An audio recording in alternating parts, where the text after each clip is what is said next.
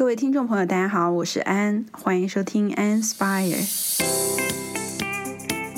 如果你热爱时尚，打算甚至已经入行，那么这是一档为你准备的节目。每一期我都会邀请一位好玩、有料又爱聊天的时尚从业小伙伴，从他的角度跟大家聊一聊他的入行故事和工作内容，带大家一起看看这个行业在时尚杂志、Fashion Week、明星红毯之外真实的样子。希望正在收听的各位都能在节目里收获灵感，跟我们一起在搞时尚的路上跑起来。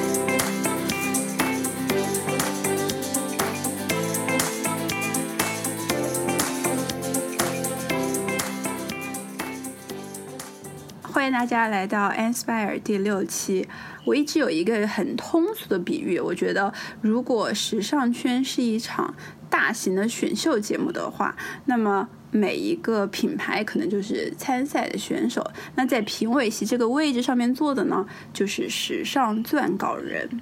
今天呢，我特别的开心，可以请到一位非常优秀的自由时尚撰稿人佳琪。他的作品呢，大家在 BOF、呃 Jean Daily 上面都可以读到。呃，欢迎佳琪，自己配了一点掌声。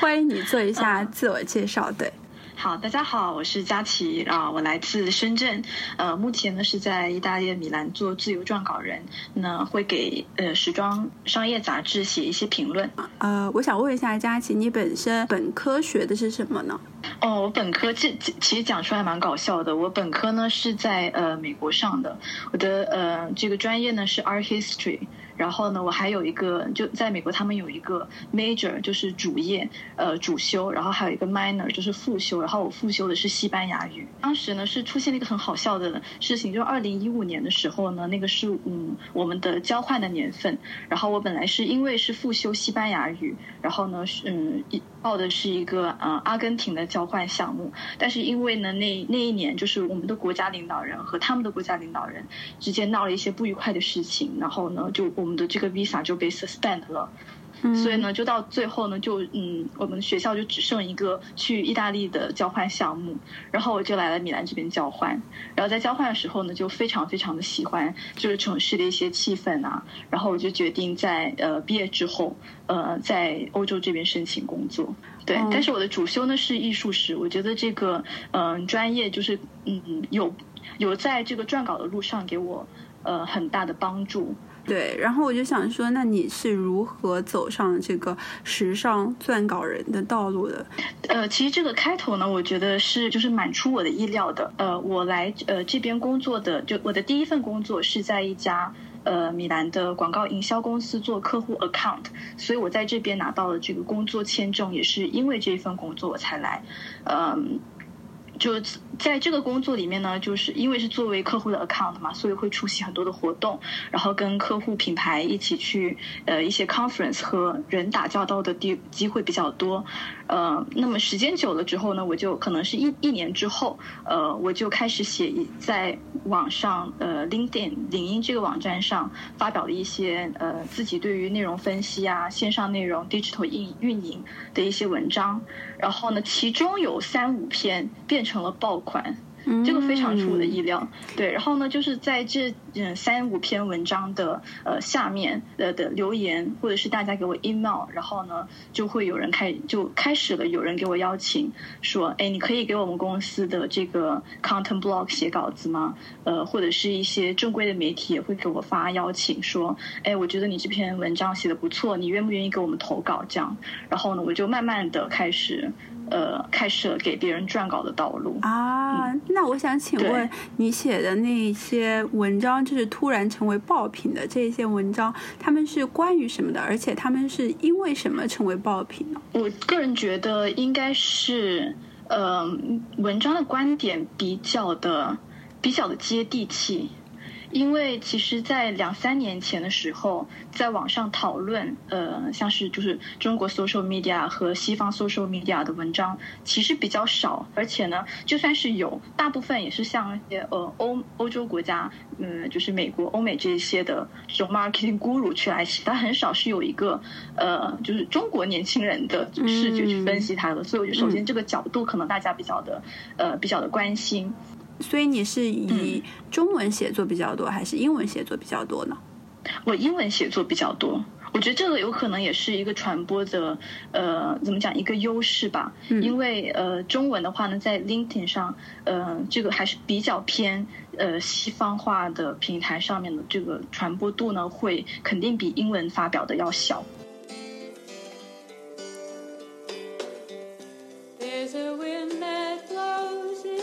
from the north, and its desert loving takes this course. Come here. Come.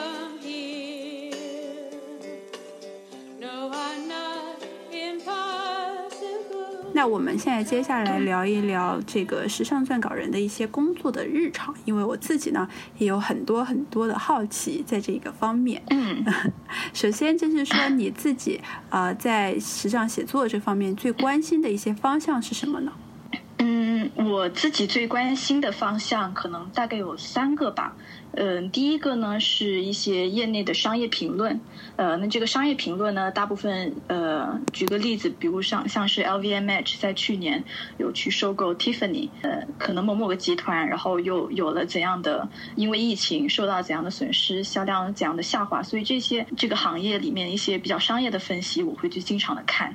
呃，第二个我比较感兴趣的部分呢是评。每一个品牌，他们呃在一年中出的一些新的系列，然后他们对这个秀的一个表现的方式啊，邀请的模特啊，然后最后受到一些风评这样子。最后一个呢是观观点性的随笔，那这个呢呃我会一般一般来说我只看一些行业大咖。来呃撰写观点类的随笔，这一个方面的随笔呢，呃，我推荐大家可以去那个 Business of Fashion，然后他们的这个呃英语的网站上去看一下，他们经常会去请一些呃在业内经验非常丰富，然后呢呃就锻炼时间也比较久的这些呃时装人来撰稿，水平还是比较高的。对于你自己来讲的话，比如说写这样的一些文章，你的整个流程是什么？就以这个秀评来讲，因为我其实有看。过你有写过 Marni 的，有写过呃 Prada 的。那如果是要写这些秀评，你会去到这个秀场本身去看这个秀吗？你说的这些秀评呢，会我会去现场看秀的。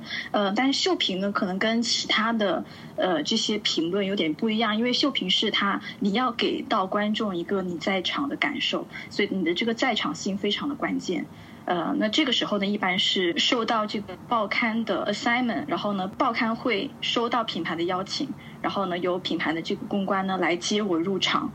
然后呢，我在呃看完秀之后呢，再去根据我呃的所见所闻去把这个秀品写出来。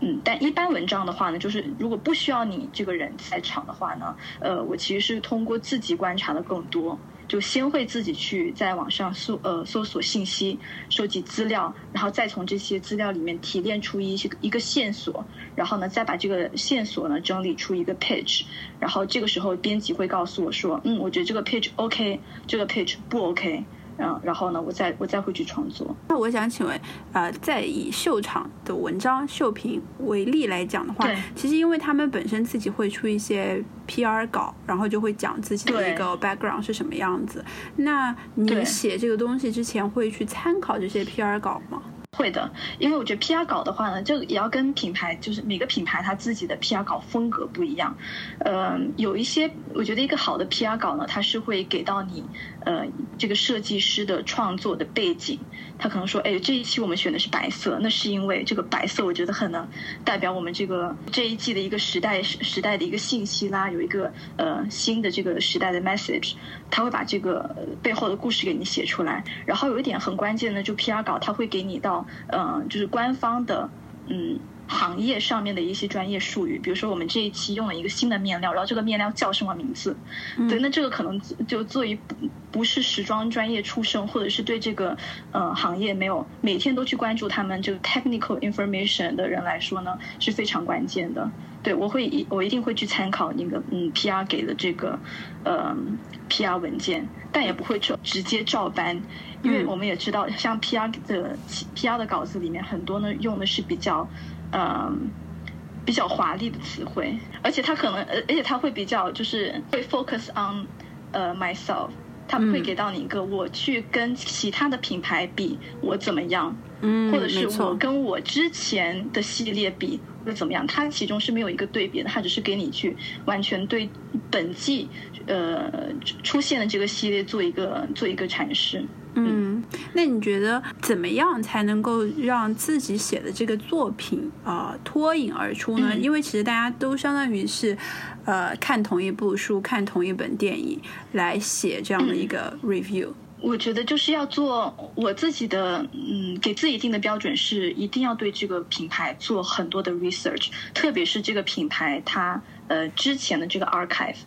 呃，你要了解说它今年是白白色，为什么这么特别？因为可能这个品牌之前做的都是黑色，所以它今年做一个白色，虽然我们都觉得好像很普通啊，但其实对这个品牌来说有一个非常独特的意义，所以你一定要去研究它的这个历史和 archive，才能知道它为什么现在做白色有这么有这么呃不与众不同的意义。呃，还有一个就是我觉得要对这个品牌它所在的这个城市地理环境、呃文化背景做一个嗯比较深入深入的了解。举个例子吧，比如说像是今年一月份，菲拉嘎莫他做了一个跟关于呃就是男男装制服行业制服的呃这么一个系列，那可可能对于我们就是在呃中国这就长大的一些。嗯，观众来说，这个其实嗯概念是比较模糊的，因为其实我呃在意大利的话呢，我现在也生活了有三年了，呃，那我在这边观察到，就是他们这边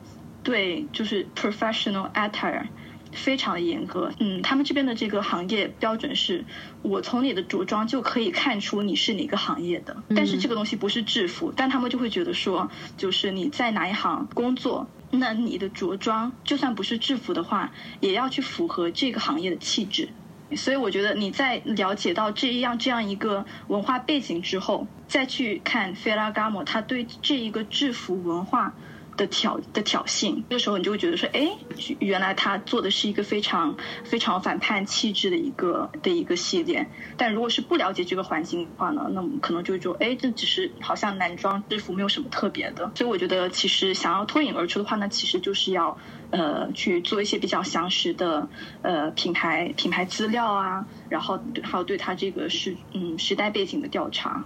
research 我觉得是非常重要的一部分。没错，其实写一篇文章，它里面包含的信息量是非常大的，而且呃，对于就是撰稿人自己本身的一个知识储备也是有很大的挑战。那你觉得你大概用多久可以产出一篇呢？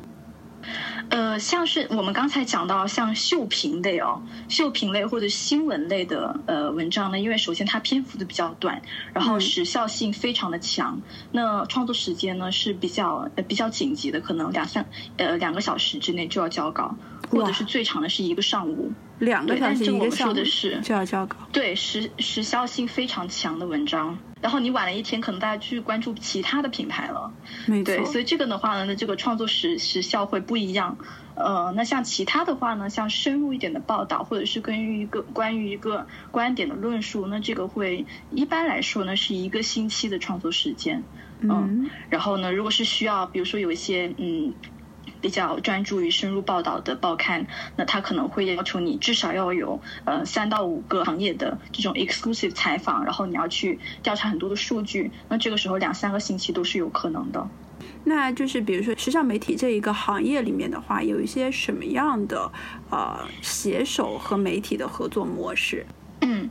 呃，我自己了解到呢，有一个呢是你在呃第一个就可能比较常规的，就是正式员工，就可能你在这个媒体里面给他们定期的去写稿。然后呢，如果是作为一个自由撰稿人的 base 的话呢，一般我了解到呢是有呃两种方式，第一个呢是 project base。就是你有一个想法，你就告诉他们，给他们给这个媒体做一个 media pitch，他们觉得可以，那你就开始写，然后这个是呃收入也是根据你这个 project 来给到，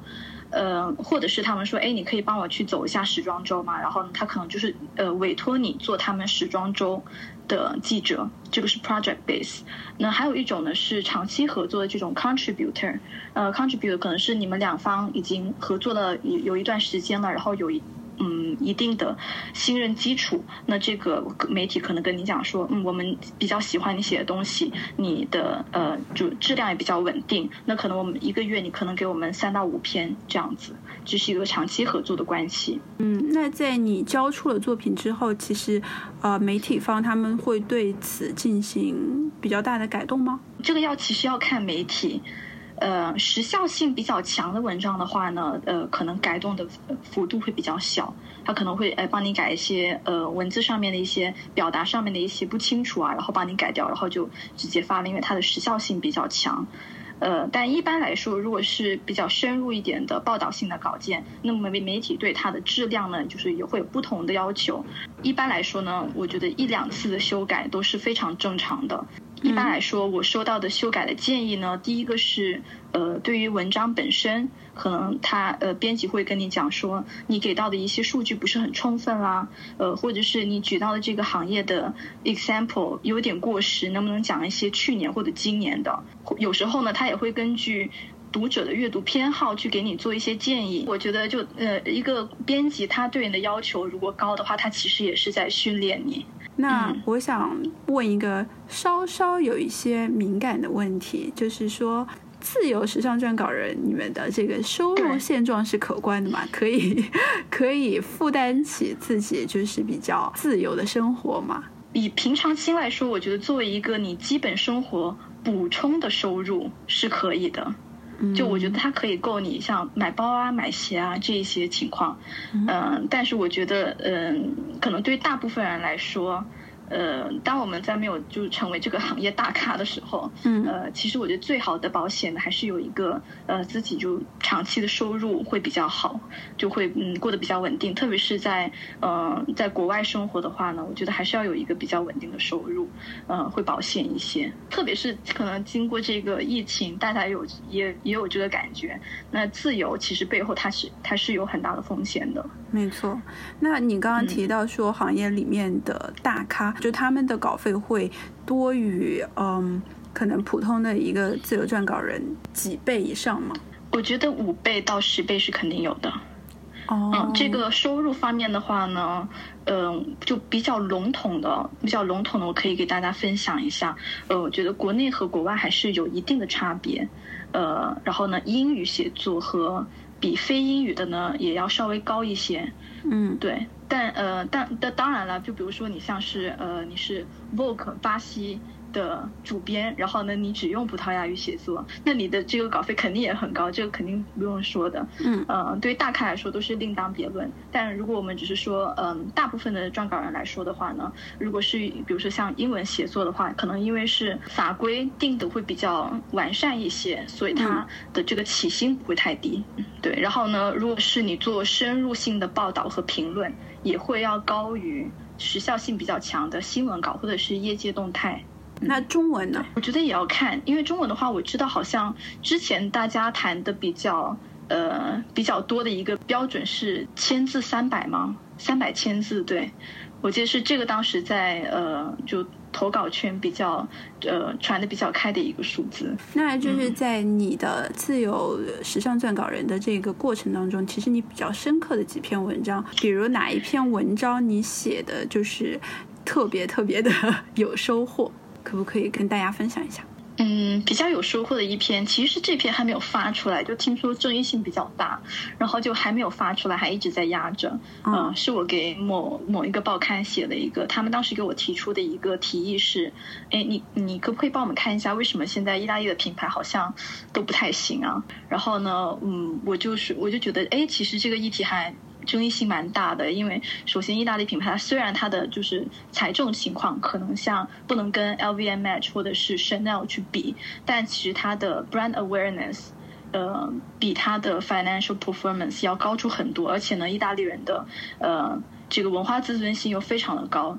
所以我觉得你要去采访他们，去跟他们嗯就去讨论这个问题的话呢，其实挑战性还蛮大的。随时准备被打吗？我觉得会啊，想象一下，你去跟一个就那种文化优越感超级强的一个呃品牌掌门人说，哎，大家好像说你们现在不太行了，你可以做你可以告诉我为什么吗？然后不太太礼貌啊。对对对。然后呢，后面后面我们就呃，我就开始去采访一些就学校里的教授也好啊，然后或者是一些呃时装人，在呃意大利的一些时装评论家，呃，然后到最后就变成了一个。Italian fashion 和 French fashion 的一个价值观的讨论。意大利人他们是觉得是，嗯，他们很喜欢说的一句话是 “Beauty will save the world”。他们真的觉得美丽是可以拯救全世界的。对，所以他会，嗯，怎么讲呢？就非常的执着，执着于产品，执着于把一个东西的细节做到最好，做到最美。但其实我们都知道，如果你其实只有这样子对美的执着，那在当今这种。大鱼吃小鱼的世界里面会混得比较惨，因为你没有资源，嗯，你没有办法去打开新市场，你也没有办法去跟别人那些玩 merge and acquisition 的人玩在一起。哎呀，感觉好傻白甜，但是又很单纯。可爱，对对，因为我是可能是采访了三呃，就采访了五个在这边的呃，就是时装评论家或者是教授，里面有三个人都跟我重复的提这个 “beauty will save the world”。这让我想到最近意大利的疫情不是特别的严重吗？然后我在 Instagram 上面呢看到很多的 post，就是关于他们就是在阳台上面唱歌呀什么的，然后那些 caption 都写什么 “music will heal the world”。然后我想说，我的妈呀，我的妈呀，你们的这个。数字每天都还在上涨，这没有 heal 啊！这重点是就是揪心，然后但确实他们又确实很可爱。其实，对对，其实我觉得也是，就有点像亚洲文化和这种意这种意大利拉丁文化的一个 clash。然后回到刚刚的这个这个这个点，我很感兴趣。那你们文章的对于法国文化的一个结论是什么样子呢？因为法国其实也是一个蛮浪漫的国家。对，很浪漫，但是我觉得就可能是因为，呃，法国它的 business culture 会更完善一些，它更接它更接近于一些就是我们呃主流的商业社会，对主流的商业模式，他们在在他们那边会更完善一些，而且我们看一般法国的企业，它的规模也会比意大利的企业会大出好几百倍，嗯，对，所以它这样它是嗯在那边多国运营的就是 multinational，嗯，会更加的多。嗯，所以呢，他其实对呃，就应对危机呀，然后他手上的资源，呃，也会嗯多出很多。你刚刚提到说，其实你写这些文章，你是要去采访很多业内的人士。那就这个的话，我想了解一下，你如何就是知道这些人是可以采访，且如何去 approach 他们，采访到他们的呢？这个过程的话呢，我要感谢 Twitter。我一般在就是要去找一个人采访的话呢，我一般都是会直接给他们呃 drop 一个 email，就是在呃在 LinkedIn 上面或者是在 Twitter 上面。然后呢，现在呢，呃，我也会用 Instagram 的这个 direct message，然后就直接跟他们讲说，呃，我是一个就是代表某某某某某报刊写某某文章，然后呢，希望采访到你，因为你是在这个业内的呃怎么怎么样的怎么怎么样的人士，请联系。我，嗯，然后就通过这种呃 direct message 的方式，嗯，但有时候呢，一嗯，像是嗯媒体，他可能呃对某个议题，他们觉得说你应该去跟这个人直接交流，他们也会把这个联系方式直接转给我。那比如说 DM 的这个成功比例高吗？嗯，我觉得只要你把的就把自己的需求讲明白的时候。成功率会高很多。采访的话，你一般是会面对面的跟他们进行采访，还是其实打电话比较多呢？打电话比较多，呃，邮件沟通的也会比较多。呃，面对面的话呢，一般呢是在呃做一个就是 long form interview 的时候才会有呃面对面的可能。呃，或者是有时候呃在秀场本身的话呢，呃，我可能会直接就是 approach。嗯，哎，那这就有趣了。在现场，呃，比如说秀场去直接 approach 的话，其实会不会就是有很多人都想要跟这个人聊天，然后你就要就是在里面就是抢着去问他一个问题，或者是抢着就是抓住这个人的注意力，会有这样的经历吗？呃，有这样的经历，嗯，比如说像呃像你说的那种，就大家都抢着跟这个人聊天的情况呢，一般是出现在秀前或者是秀后。比如说这个呃设计师有一个十分钟的这个 press press 的时间，然后所有人都会涌上去，嗯，所以这个时候呢，其实呢，嗯，就比较比较难了，就除非是呃这个 PR 特别特别看重你这个媒体。然后他会给你开一个绿色通道这样子，然后再加上其实一般时装周的这个日程非常的紧凑，所以你有可能都没有办法去采访，然后就要赶到下一场。但在秀场上，其实我觉得，嗯，更有更有意思呢，是采访一些你周边的一些 influencer，或者是博主，或者是呃一些编辑。就看看他们的，就看看他们的这对这一次秀的想法是怎样。因为其实对于设计师本身来说，他可能想说的话在 PR 稿里面已经写出来了，嗯，但是我们还不了解说他这场秀的这大众反馈、业内的反馈是怎样。所以其实我会更偏于去呃采访一些我周边作者的一些编辑。嗯，或者是一些 influencer 他们的想法，其实，在秀场上大家都是蛮孤独的，那种感觉是蛮尴尬的，就像仿佛到了一个没有朋友的 party，然后你又要显得就是淡定，然后如果有人来跟你讲话，其实是很开心的。对对对，对于整个就是呃时尚写作这件事情来讲，你觉得这项工作你最喜欢什么？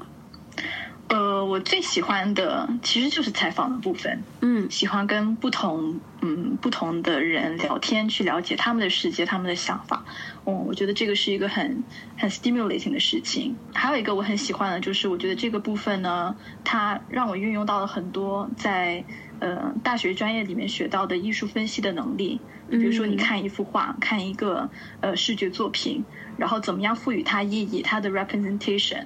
嗯，去了解这个创作创作艺术家背后的故事，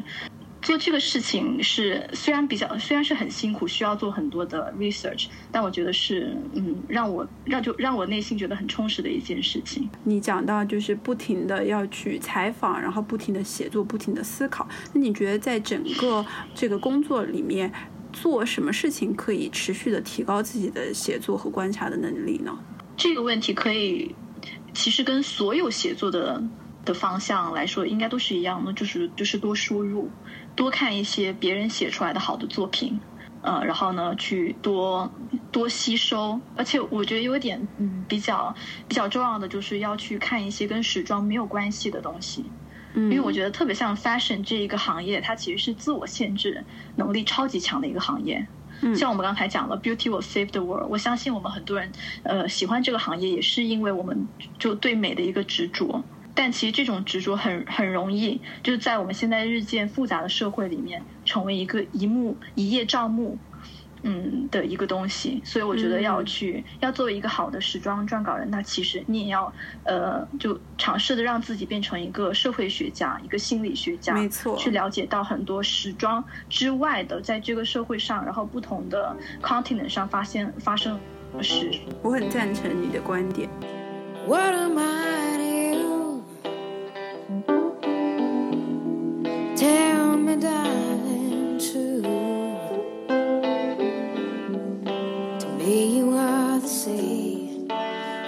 As you can be. In deep the shade of blue 下来呢，就是有呃，在我采访你之前呢，其实我有在微博上面 tease 一下，然后呢，有一个读者呢，他其实也其实只有一位读者 进行了提问，但是他提问呢就提了四个问题，所以我来一一把他的问题列给你听一听。好，他的第一个问题是说，你的供稿的这个内容的风格总是是一致的吗？就是跟不同的媒体写作的话。呃，不一致，因为我觉得供稿的话呢，就呃，一定是会根据这一个媒体它的要求来去更改。就比如说像是一些呃专注于时时尚商业的媒体，那他一定会要求你说，你给我们的供稿里面一定要列出这一个品牌现在的商业表现，你要给到我它的股票，你要给到我它。嗯，就是他的这个 financial performance 一定要拿数字来说话，所以他这个立场会跟一些嗯比较关注于美、比较关注于时装秀品的这些媒体会完全不一样。嗯，所以呢，我觉得公稿的这个内容风格一定是会根据这个每个媒体自己的内容方向来改变。第二个问题就是说，关于信息的传递来讲，你是怎么在读者想看的内容和写自己的主观感受之间找到平衡的？我觉得作为呃作为一个撰稿人来说的话，其实自己的主观感受对我来说是一个比较次要的东西。就包括我们我们自己去看秀的时候，我在看这场秀的时候，也不会去呃想说我喜不喜欢这场秀，我喜不喜欢他们的衣服。呃，那么主要的东西是呃我。能在这一场秀里面，我看见了什么？这个 creator 他给我们，他想要我们看到什么？他的表现方式是怎么什么样？他这个表现在整个的大环境里面代表了什么样的意义？我觉得我的工作是把这些我我的理解，然后把它提炼出来给读者看。所以，嗯，其实这个角色我可不可以理解为更多的像一个观察者，而不是一个完全的表达者？对，我觉得你说的很对。对，这我觉得其实也是我的一个人生信条。撰稿上来说也好，撰稿以外也好，人生信条就是 observe, never judge。第三个问题就是说，对于时事评论的观点支撑来自于哪里？这个有意思。那我就先我分享一下我自己做 research 经常会去看的一些的一些 sources 吧。呃，一般对于商业商业类型的观点的话呢，我会去读很多的呃 research 啊，然后数据，然后包括它的股票动态。给大家推荐一个网站，就是那个路德社 Reuters。呃，Reuters 我觉得是就你想要了解一个品牌或者是一个企业的商业成绩，就可以直接在上面搜，然后就可以搜到这个品牌最新的一个股票动态，然后它还有它最近的 report。所以呢，就你说话的时候一定要有这个呃它的 finance performance 来支持你的观点。然后，business fashion 也是一个很好的商业信息的来源，嗯，然后文化文化方面的这个信息来源呢，呃，我一般是会以这个品牌官方的 social media，呃，或者是以他们的这个 PR 稿来呃为主。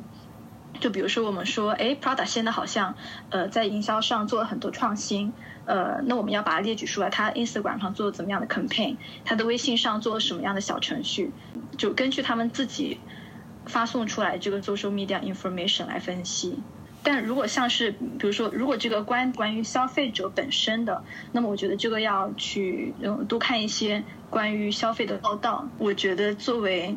就中国消费者来说，还有研究中国消费的人，其实呃非常幸福的一件事情，因为我觉得消中国消费者的购买渠道其实是比较集中的，就。它整个的购买渠道一般来说会集中在微信啊、天猫啊，然后淘宝这些综合性的平台上。然后这些平台，因为他们自己有超级强的大数据分析能力，所以它可能每个季度都会有不同不样，就各式各样的消费报告没错。没错，所以其实它极大的减少了我们的工作量。最后一个问题，他想问，说作为表达者，你如何看待被误解是表达者宿命这一句话？我赞同被误解是表达者的宿命。嗯，我觉得被误解这个，首先来说呢，其实也是这个作品的一部分。嗯，就我认为，当当一篇文章画上最后一个句号的时候，但其实这篇文章的表达没有结束，读者的这个 feedback，然后他的这个评论，它其实是你这个作品的一个延伸。嗯，就好像我们现在嗯去看一些很多微信上的呃公众号的文章，呃很多时候会说哎评论亮了，然后或者是评论可能比正文更出彩，那其实我都是觉得对这个所谓的被误解的一个注释。但我觉得就如果是作为一个写作者来说，如果说被误解的话呢，那其实他也是。会激发我对自己表达的一个反思，就是我是不是 我是不是没有把话说清楚？对我是不是说了什么话让你有这样的误会？我是不是太太啰嗦了？还有一个我想要补充的就是说，有时候就是被误解就被误解了吧，因为你没有办法改变所有人的三观。有的人他他的一个思维方式和 mindset 已经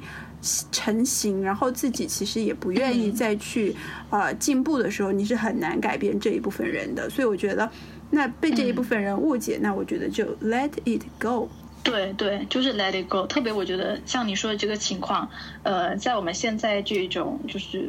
superficial reading 的这个时代，其实是其实可能是更加常见的。不管是国外也好，国内也好，现在大家阅读的时间都是越来越短，然后是非常碎片化阅读的这这样一个形式。对他可能是只看第一段，或者是只看你的标题，然后就。就那种素不可耐的 给你写留言，或者是过来骂你，然后就那种啊，我是我这个标题是拿来讽刺的，嗯，对，但可能这个东西你说出来也没有意义。是的，是的，是的。对于每一个采访被采访的朋友呢，我都会问这样一个问题，就是说，如果他们想要尝试跟你一样的职业——自由时尚撰稿人的话，你有什么入场的建议给到大家呢？嗯。就第一个建议的话呢，是要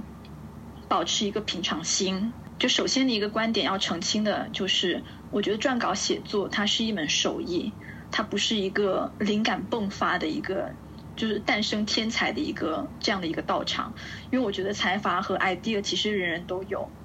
但其实你要把一个观点通过易懂的方式很好的表达出来，那是需要不断的训练的。所以呢，就是要要保持一个匠人的平常心。多训练。之前有很多朋友也问我说：“我觉得我自己的观点很独到，我怎么可以就是，呃，做我的 first step 去发表呢？”呃，我觉得首先呃要先打造自己的作品集，再去想渠道。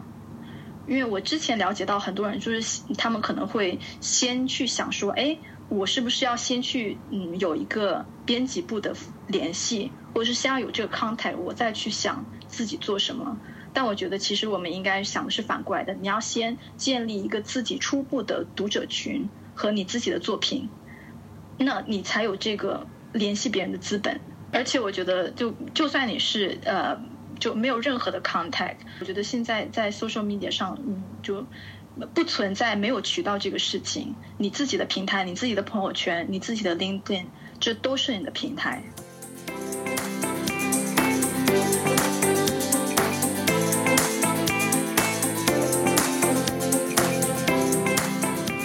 如果你想要了解更多关于时尚营销的案例和趋势，欢迎关注我的微信公众号 ann stan。我们下期再见吧。